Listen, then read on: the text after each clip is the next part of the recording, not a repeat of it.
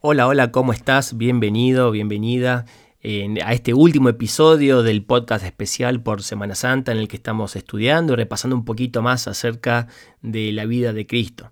El primer episodio, si no lo escuchaste, eh, hablamos un poquito sobre las, profecías que indicaban cómo iba a ser la vida de Cristo, de Jesús aquí en, la tierra.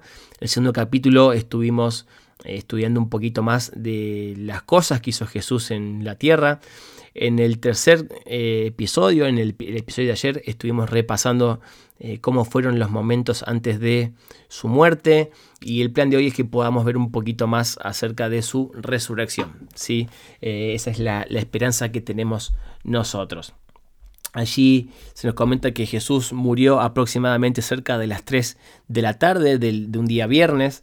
Em, eh, como indicamos al, principio, a los malhechores se le rompían las piernas para eh, de alguna forma acelerar su, muerte y que su peso cayera sobre su cuerpo y sus brazos, digamos, desgarrando casi los últimos músculos y así poder morir más rápido. Pero Cristo ya había fallecido, así que eh, fueron a pedir el, cuerpo de, Cristo que fue colocado en la, tumba de, José de Arimatea, una tumba nueva que no la había usado nadie y allí Jesús descansó en, la tumba eh, el día sábado. Eh, por supuesto que los judíos no se quedaron muy, digamos, muy calmos o, cautos, porque sabían que Jesús había dicho que Jesús iba a resucitar. Entonces fueron a hablar con Pilato y le dijeron, eh, mira, eh, Jesús dijo esto y esto y esto, por favor, darnos parte de un, ejército para que podamos ir a custodiar y que los discípulos no se, no se roben su cuerpo y después digan que, resucitó y qué sé yo, cuánta cosa. Imagínate la cara de Pilato. Pilato ya había sentenciado a muerte a alguien y ahora los judíos volvían otra vez a molestarlo por este tema. Así que Pilato otra vez le concede la petición de los judíos. Los judíos llevan una guardia romana allí a la tumba de Jesús. La tumba estaba dentro de, una peña, así de, una montaña, con una, una roca en su, en, su, en su, entrada. Así que esta guardia romana estuvo allí el, sábado, todo el sábado, eh, y, el, y el domingo ocurrió quizás el hecho más eh, importante y destacado. Cristo resucitó. ¿sí? Eh, allí, eh, a pesar de mm, tener la guardia romana y que la tumba estaba sellada y no sé cuánta cosa más, nada pudo detener al Hijo de Dios que resucitó para que todos nosotros podamos tener esperanza. ¿sí? Cristo resucitó, salió de la tumba vencedor y Em, correspondía el domingo eh, las mujeres irlo a, visitar. Eh, al, cuerpo, por supuesto, para eh, colocarle allí sus, sus, perfumes y ungüentos y demás, pero las mujeres no lo encontraron.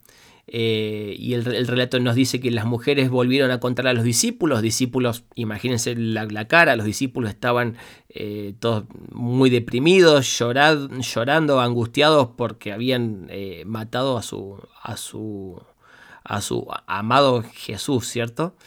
no les creyeron, se fueron corriendo. Por supuesto, primero allí iba Pedro, este, se encontró con la tumba vacía, pero luego Cristo se les, aparece y allí se pueden reencontrar con, eh, con, sus, amigos, con sus discípulos que los habían estado eh, acompañando. Imagínense la cara de los judíos al recibir de la, de la, de la escolta romana, recibir la noticia de, que, de lo que había sucedido. ¿sí? Yo no me quiero imaginar la cara de los judíos, me imagino una cara de, de terror, de miedo, de, de qué es lo que hicimos. Realmente matamos al Hijo de Dios. ¿sí? Realmente, porque eso fue realmente lo que ocurrió. Ellos eh, mataron al Hijo de Dios. Eh, déjenme compartirles un, un, breve versículo. Sé que los capítulos anteriores han sido un poquito extensos. Este va a ser mucho más corto. Y este versículo, de hecho, ya lo leímos allí en, en Hechos Jesús se queda con sus, con sus discípulos unos días y luego los, lleva a un, eh, a, un, a un, descampado, se nos comenta allí en Hechos capítulo 1. Eh, dice que en, en, el versículo número 3 del capítulo 1 de Hechos dice que Jesús estuvo con sus discípulos 40 días hablándoles acerca del reino de Dios. Eh, y se nos comenta también que estuvo que allí antes de, partir les, les habla ¿sí? de que no los iba a dejar solos, sino que los iba a dejar en buena compañía del Espíritu Santo. ¿sí? Eso también lo podemos encontrar eh, luego en el libro de Hechos, ¿sí? Eh, un poquito más adelante. Pero eh, tal como vimos el, el primer día, se dice ahí el versículo número 9, y habiendo dicho estas cosas, viéndolos ellos, fue alzado y le recibió una nube y le ocultó de sus ojos. ¿sí? Cristo ascendió al cielo. Y estando ellos con los ojos puestos en el cielo, entre tanto que él se iba, y aquí se pusieron junto a ellos dos varones con vestiduras blancas. ¿sí? Dos ángeles descendieron a hablar con los discípulos. Dice, los cuales le dijeron, varones galileos, ¿por qué estáis mirando al cielo? Este mismo Jesús que ha sido tomado de vosotros al cielo, así vendrá como le habéis visto ir al cielo. Así que qué lindo que termina este, este capítulo de hoy. Jesús resucitó, Jesús, Jesús está vivo. El creador del universo, nuestro Salvador, está vivo. Está vivo. Pero muchos pueden pensar, pero ¿dónde fue Jesús? ¿Dónde está? Está en el cielo, está en no sé dónde, está de vacaciones. ¿Qué está haciendo Jesús hoy?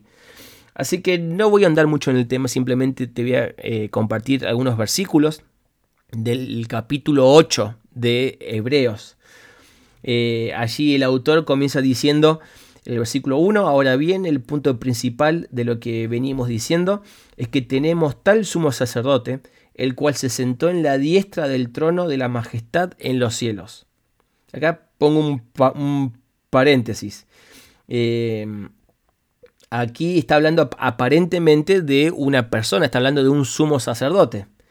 Y luego el, versículo 2 dice ministro del, del, santuario y de aquel verdadero tabernáculo que levantó el Señor y no el hombre. Entonces aquí ya nos podemos hacer una imagen de que este sumo sacerdote que habla el, autor, posiblemente Pablo, que escribió mm, Hebreos, se nos está hablando de Cristo, ¿sí? Nos está mencionando que Cristo entró en un santuario, pero no en un santuario eh, hecho de, de mano, o sea, no hecho por el hombre, sino que dice que levantó el Señor. Entonces allí tenemos que recapitular un poco de lo que de qué era el, santuario. Bueno, el santuario nos tenemos que, eh, tenemos que recapitular hasta, hasta el libro de Levítico, allí donde el pueblo de Israel todavía estaba en el desierto. Dios le manda a Moisés que construyan un santuario. ¿Para qué? Para que Dios pueda habitar en medio de eh, su pueblo. Y allí se nos comenta en Hebreos 8:5 y citando un poco a eh, Éxodo 25.40 y Éxodo 26.30 y 27.8, que este eh, santuario que, se, que, construyó el pueblo de Israel dice que era eh, un modelo, era una figura, era una copia de qué? De lo que se le había mostrado a Moisés en el monte, todo lo que se le mostró, todo lo que eh, Moisés mandó a construir era una, una, figura, una réplica de lo que Dios le había mostrado. Pero acá nos encontramos con que em, nos, nos, encontramos con que en el, el versículo 2 hay dos santuarios dice que Jesús, el sumo sacerdote, entró en el, en, el, en el, santuario, el verdadero tabernáculo que levantó el Señor y no el hombre. O sea que hay dos santuarios. Uno hubo cuando en el pueblo de Israel sí tuvo el suyo y luego Salomón construyó el, templo ya eh, fijo, digamos, y el verdadero, el, el que fue el, el plano original y que levantó Dios mismo, está en el cielo por lo que nos comenta aquí el libro de Hebreos. Entonces, si uno repasa toda la, parte de Levítico, donde comenta el, tema del santuario, se nos comenta que el sumo sacerdote entraba una vez al año para oficiar en el lugar santísimo. Allí el sumo sacerdote entraba ante la presencia de, Dios y pedía perdón por todos los pecados del pueblo y limpiaba todos los pecados que habían ingresado al santuario. Esto de forma muy resumida. Tú después si quieres puedes estudiarlo con un poquito más de profundidad. Fíjate ahí en el versículo, capítulo 9, versículo 12, también de Hebreos, dice 11, eh, eh, pero estando ya presente Cristo, sumo sacerdote, ahí habla de Cristo como sumo sacerdote, de los bienes venideros, pero en el más amplio y más perfecto tabernáculo, y repito otra vez, no hecho de manos, es decir, no de esta creación. O sea, Cristo entró en un, en un, en un tabernáculo, en un santuario celestial. Dice, y no por la sangre de machos cabríos ni de becerros, que estos animales eran los que sacrificaba el pueblo para pedir perdón por sus pecados. Pero ¿por qué ahora yo tengo que sacrificar si Cristo, el Cordero que quita el pecado del mundo, ya fue sacrificado? Entonces el versículo 12 dice, sino por su propia sangre entró una vez para siempre en el lugar santísimo, habiendo obtenido eterna redención. Allí está Cristo, en el lugar santísimo. Entró a hacer la obra que hacía el sumo sacerdote en el Antiguo Testamento. Cristo entró en el lugar santísimo del santuario celestial. ¿Hacer qué? hacer lo que allí se nos comenta en, en, en Hebreos no entró con la sangre de un animal, sino entró con su propia sangre, un sacrificio perfecto. Entró con su propia sangre a pedir perdón por los pecados de todos nosotros.